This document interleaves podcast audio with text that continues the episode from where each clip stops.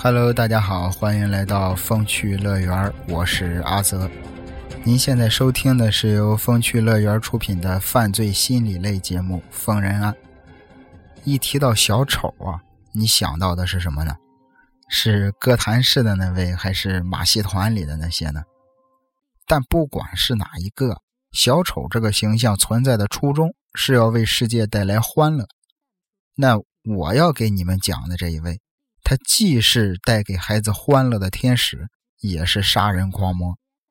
一九七八年的十二月二十一日的下午，警方在一个名叫约翰·维恩·盖西的人家中的地窖里，发现了一截人手指的骨头和一些腐烂的组织。紧接着，警方开始调派人手继续调查，最终啊，在这个只有十一米长、八米宽的地窖里挖出了二十六具尸体。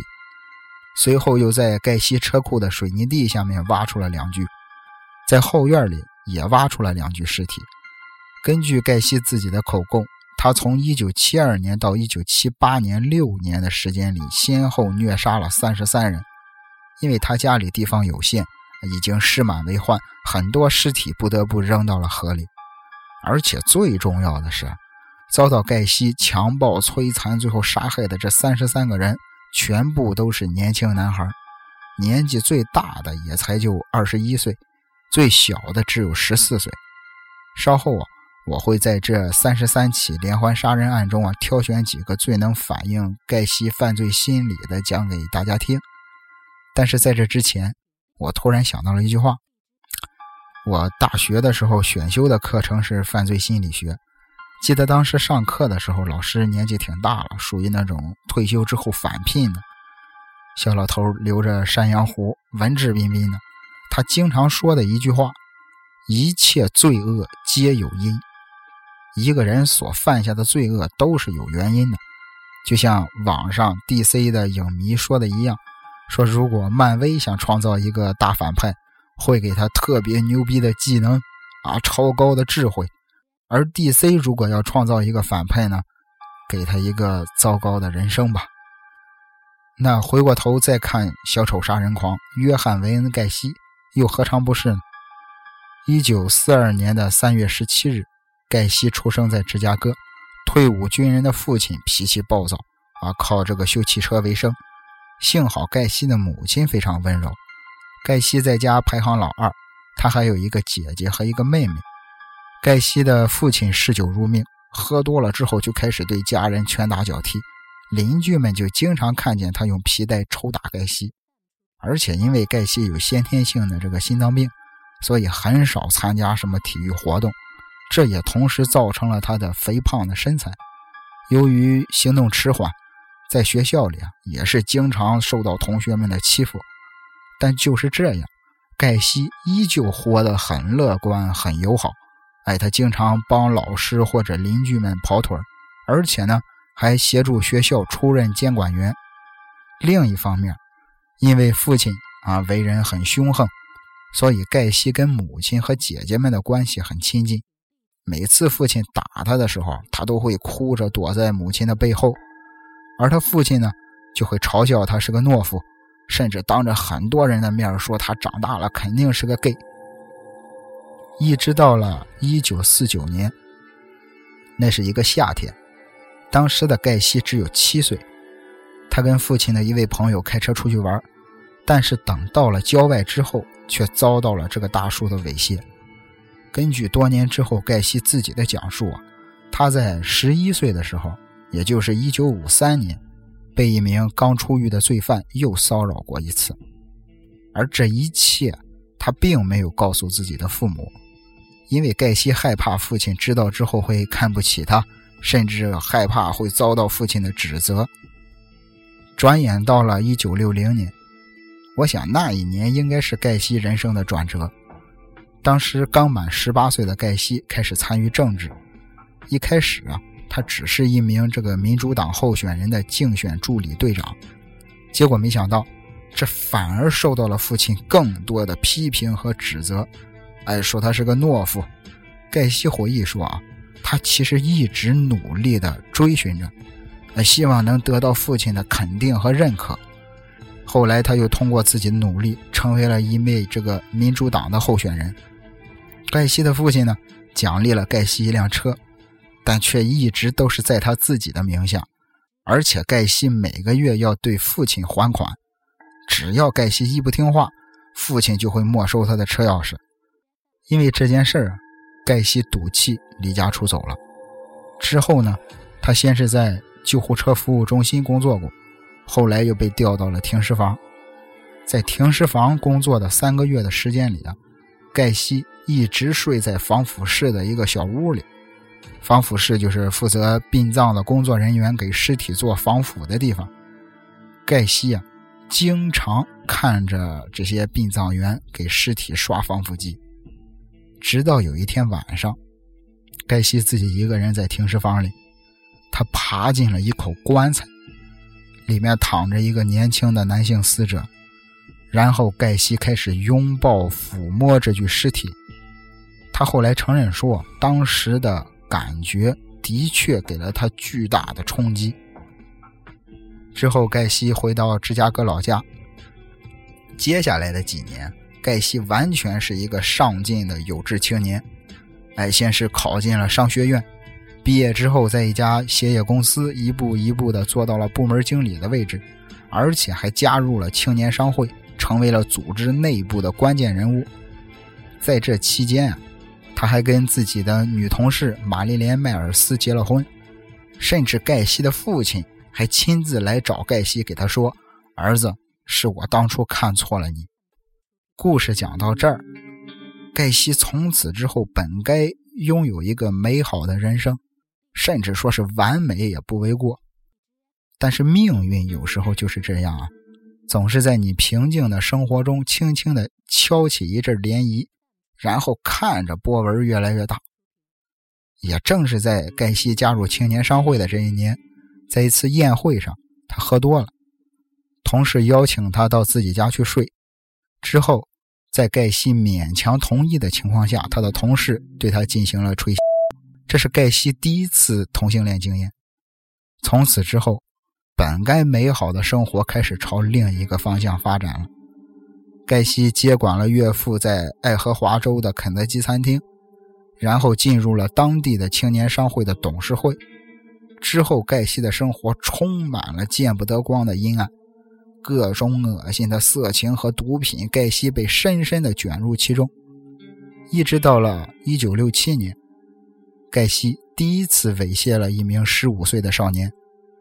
事发之后啊，盖西被判处服刑十年，妻子也与他离了婚。十八个月之后，盖西获得了假释，在一家餐厅找到了一个厨师的工作，而且又结了一次婚。1972年。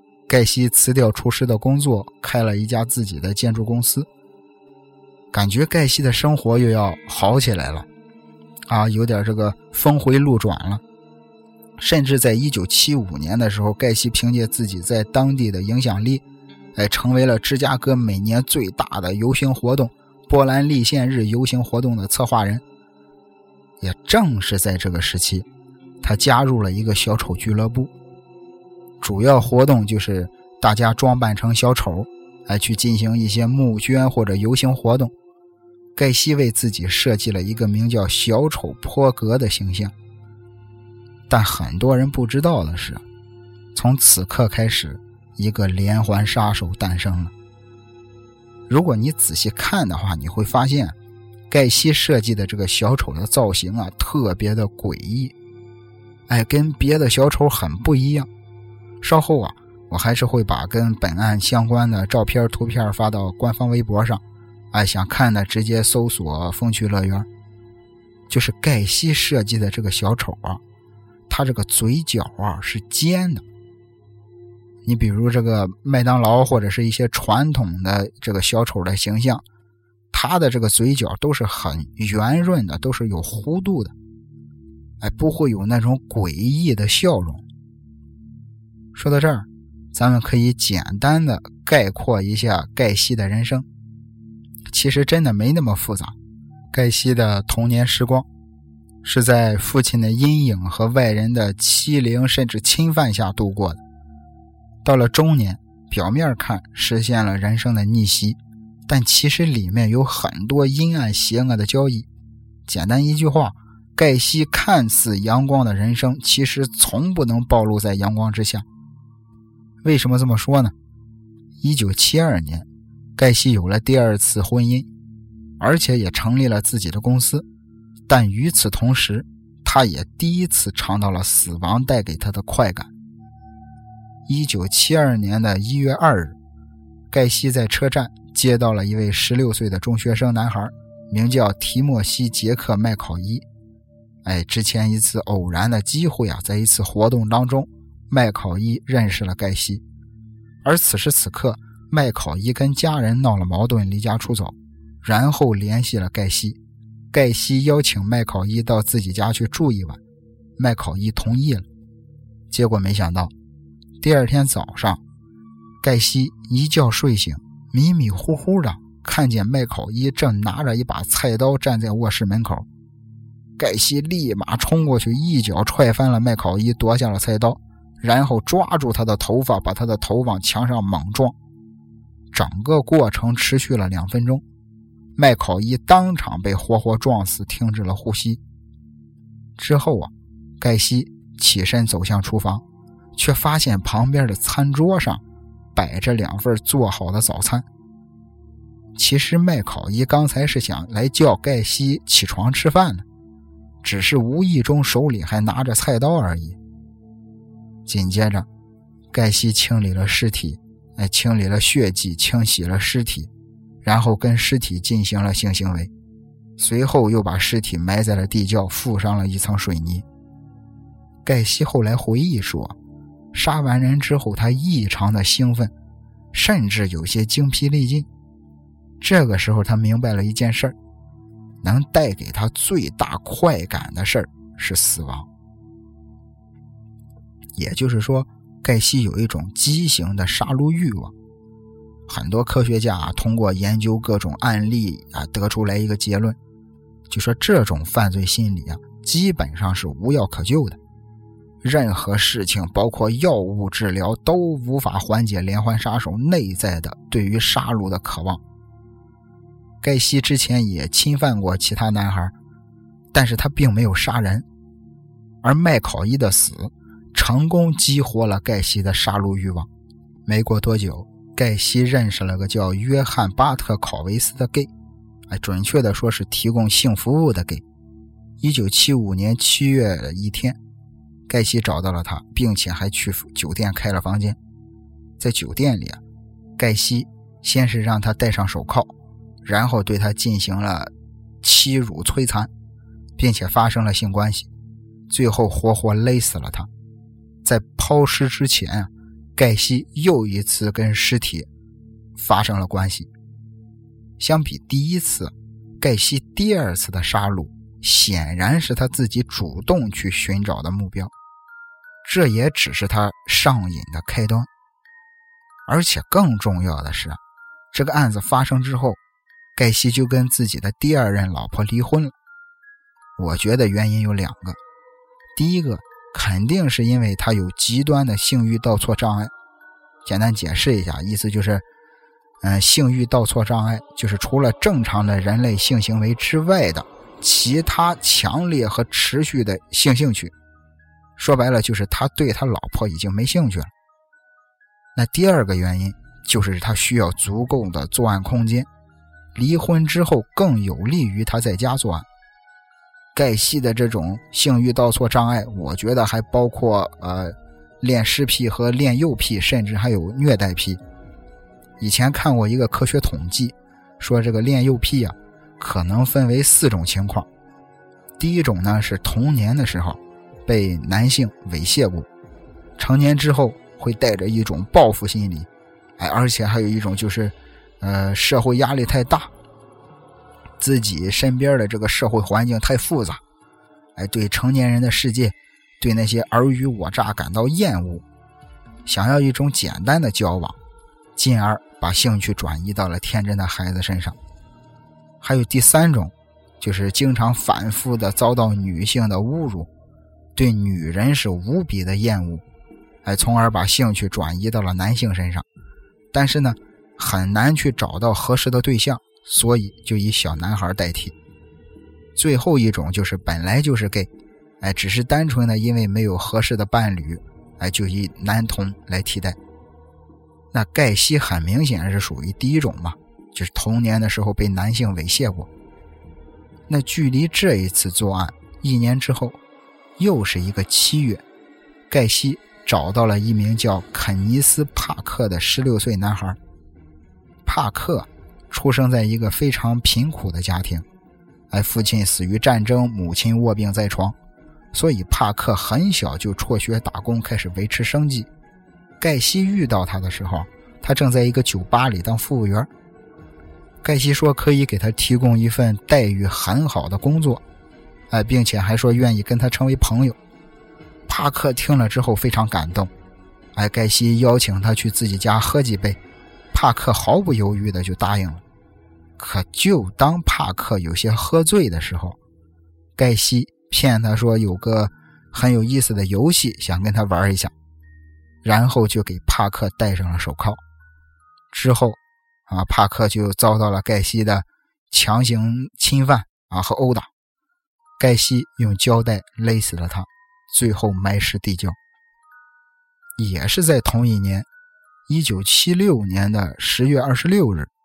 十九岁的威廉·邦迪是个问题少年，经常的打架偷东西，哎，被学校开除之后呢，还进过几次监狱，甚至染上了毒瘾。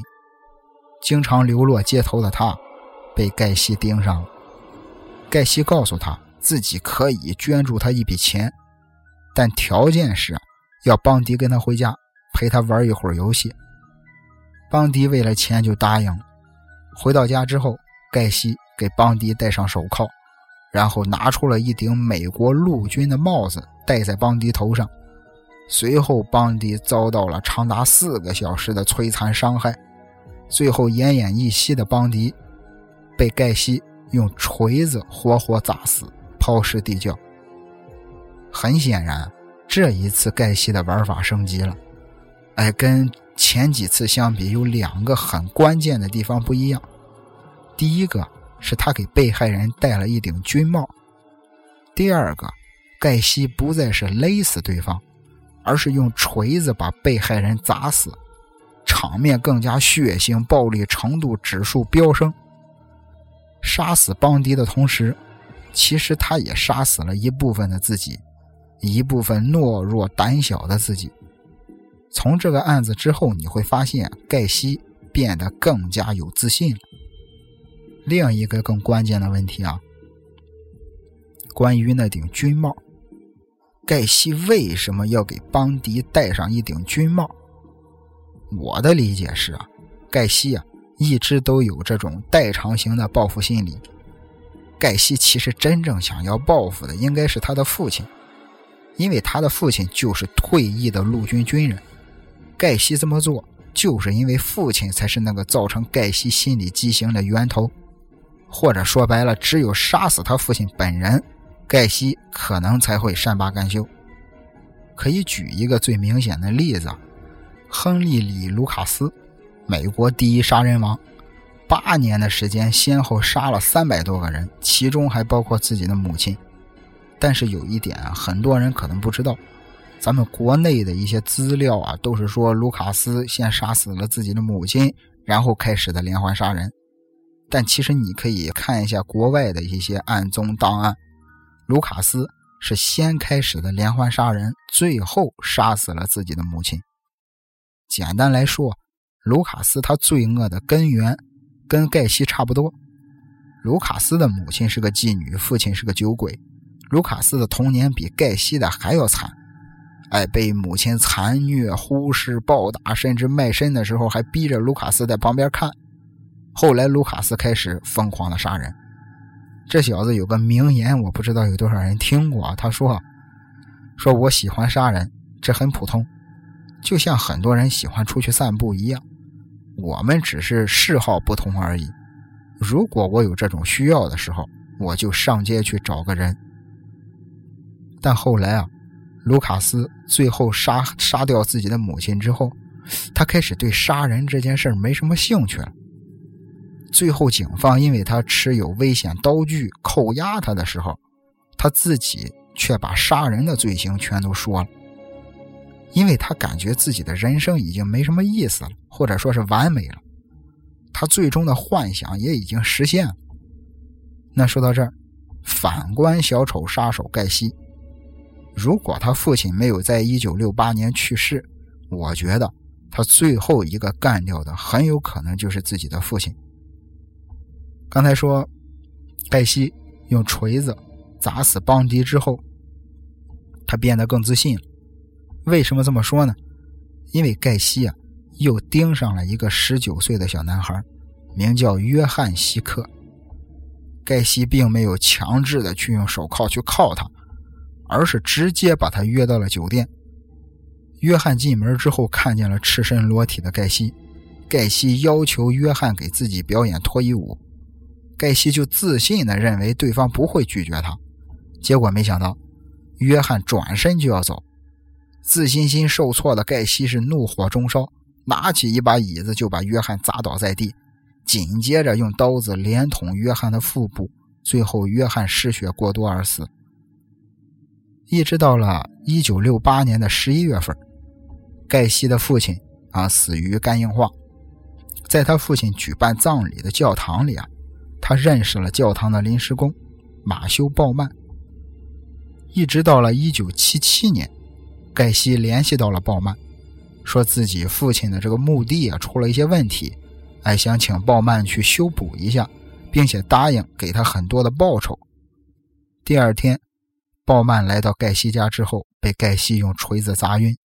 再等他醒过来的时候，他发现自己被绑在床上，头上戴着一顶美国陆军帽，而盖西就站在床边，全身赤裸着。手里还拿着一根皮鞭。最后啊，鲍曼是惨遭凌辱，随后呢被刀捅死，埋在了盖西的地窖里。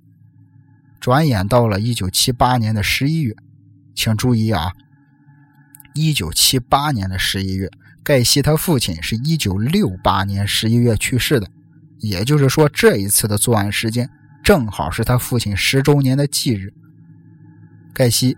邀请了汽车修理工弗兰克·兰金丁来家里帮自己修汽车。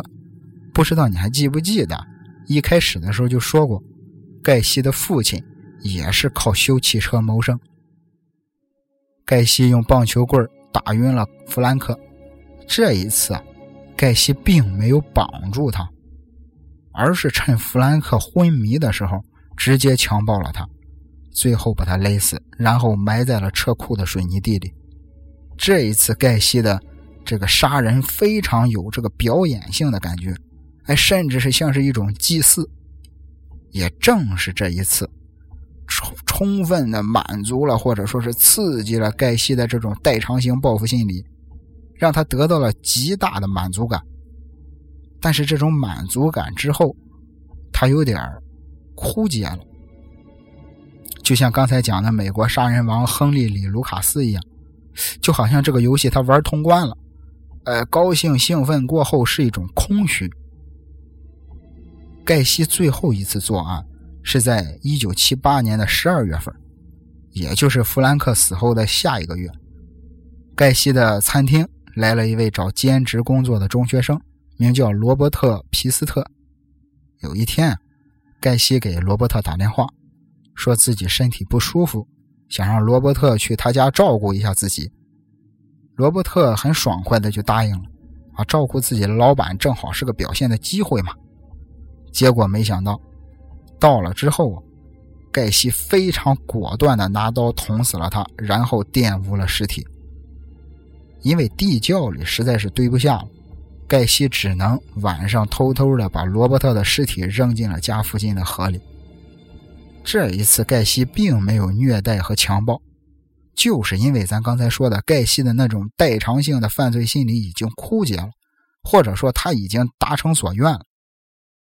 之后，罗伯特的父母报了警，并且他们告诉警察，儿子失踪之前曾经说过：“哎，有个大老板盖西会给自己的儿子一份工作。”随后，警方传唤了黛西。但是他一口咬定说这件事跟自己一点关系都没有。没过多久，警方就获得了搜查令。哎，警犬啊，在盖西的车子里啊，闻出了罗伯特的气味，另外还有一些毛发之类的这种纤维组织。最重要的是，警方在他家的地窖里找到了二十六具尸体，就是咱们刚开始的时候讲到的那一幕。一直到了一九七八年的十二月二十三日，无路可走的盖西承认了自己的所有的罪行。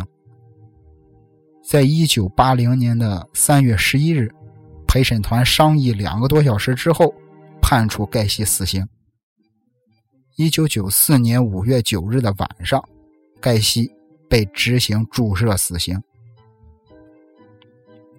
这个案子在当时在社会上引起了很大的反应。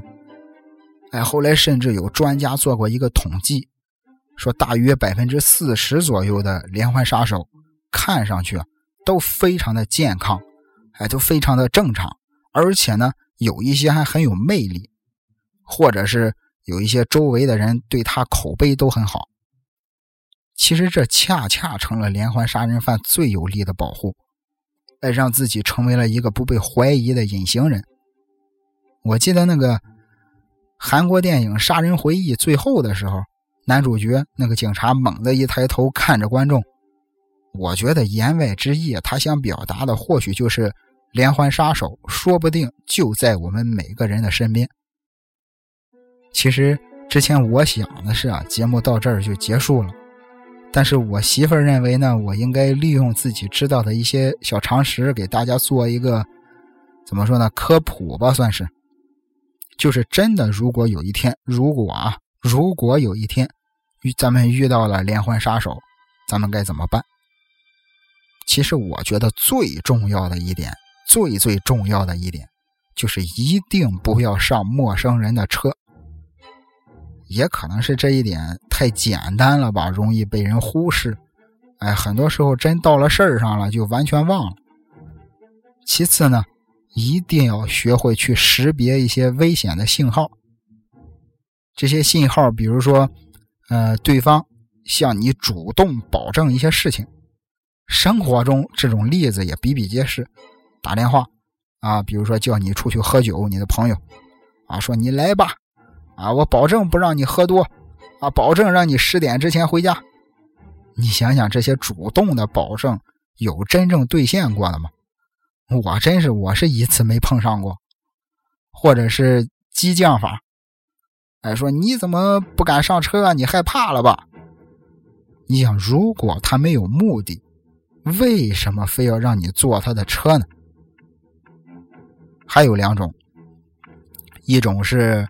呃，假装虚弱，一种是假装热情。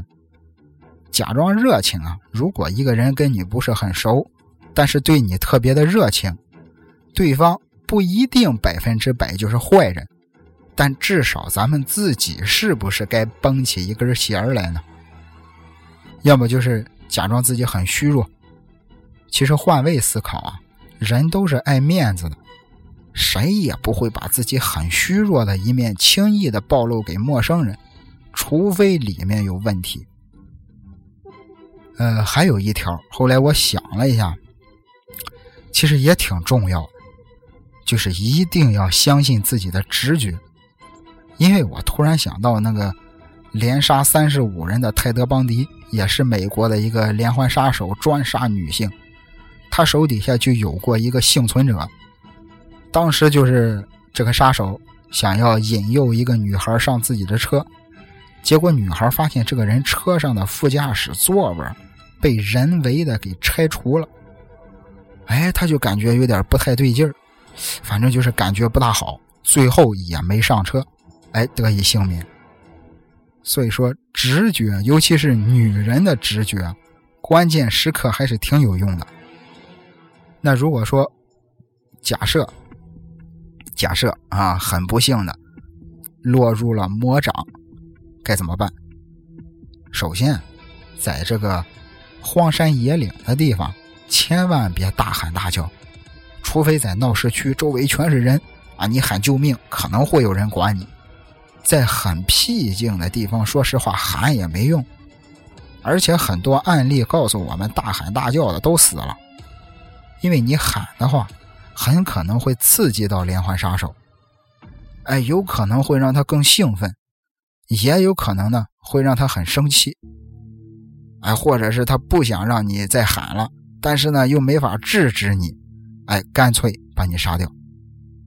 所以说，大喊大叫啊，不是聪明人的选择。对方。啊！如果对你开始动手动脚，你可以躲闪，但是千万不要猛烈的反抗。反抗的，其实说实话也都死了。你可以对他的一些行为保持默许的状态，但可不是一直默许啊！默许只是逃跑的前奏，哎，只是让对方放松警惕。如果你打算反抗，一定要果断，而且必须要稳准狠。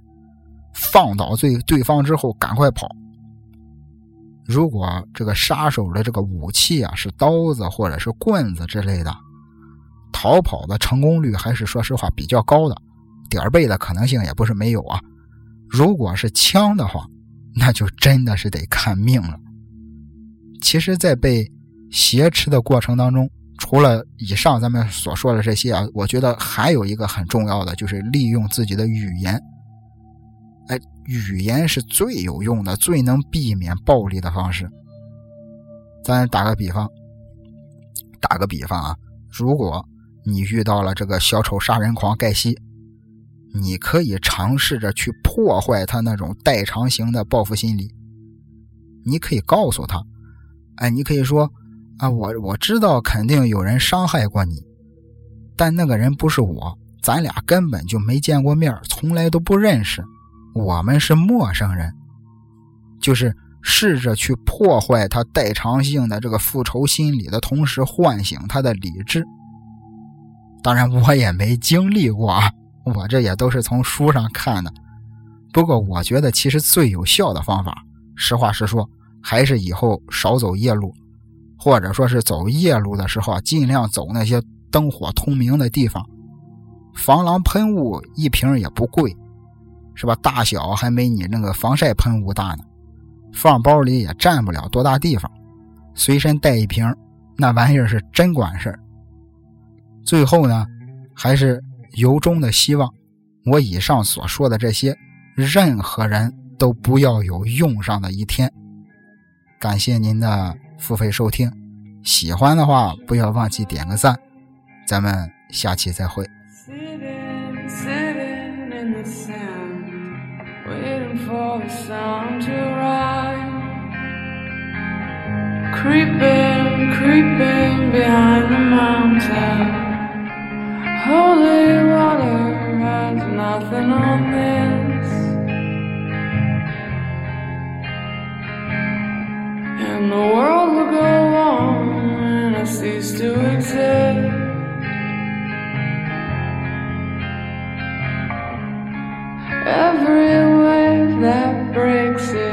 Second that I cannot replace.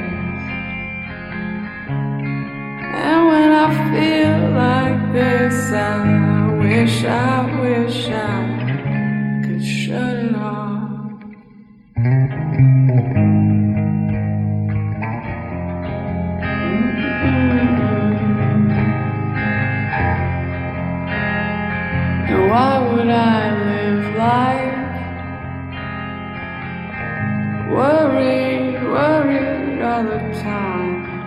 Shouldn't be